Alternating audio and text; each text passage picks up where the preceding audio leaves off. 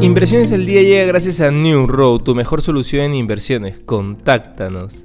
Hoy, en el plano local, desde enero del 2023 las MIPES estarán obligadas a registrar compras y ventas electrónicas en la nueva plataforma que SUNAT preparó para facilitar la declaración de IGB que ya está en piloto.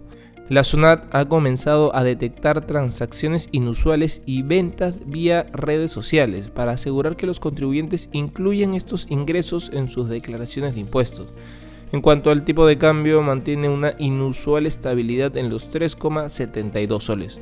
En los mercados internacionales, las perspectivas de que Wall Street inicie la sesión al alza ayudaban el jueves a las acciones europeas a recuperarse de un nuevo mínimo del año, ya que los inversores sopesaban el riesgo de que las fuertes subidas de las tasas de interés lleven a las economías a la recesión.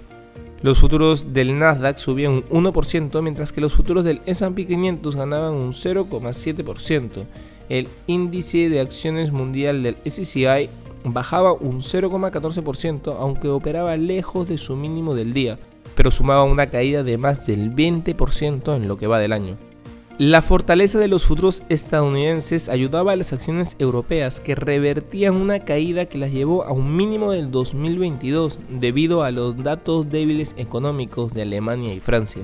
En commodities, el crudo Brent bajaba un 0,3% a 111,5 dólares el barril y el crudo estadounidense caía un 0,36% a 105,81 dólares.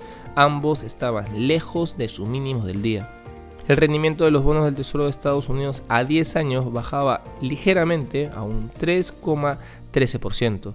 Por otro lado, los precios del cobre caían el jueves a un mínimo de 16 meses debido a que la rápida subida de las tasas de interés y los débiles datos económicos avivaban el temor a una desaceleración mundial que reduzca la demanda de metales.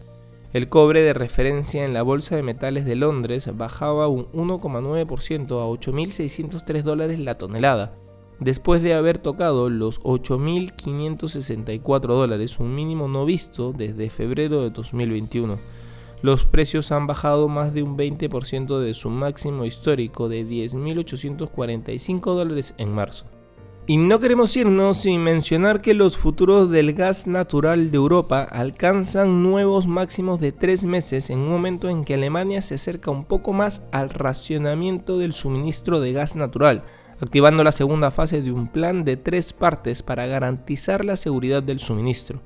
La noticia llega en un día en el que la Unión Europea invitará formalmente a Ucrania, o lo que queda de ella, a unirse al bloque. Los ataques de la artillería rusa se han intensificado en la última semana, dañando dos terminales de exportación de grano propiedad de empresas canadienses y estadounidenses en la ciudad portuaria de Mykolaiv.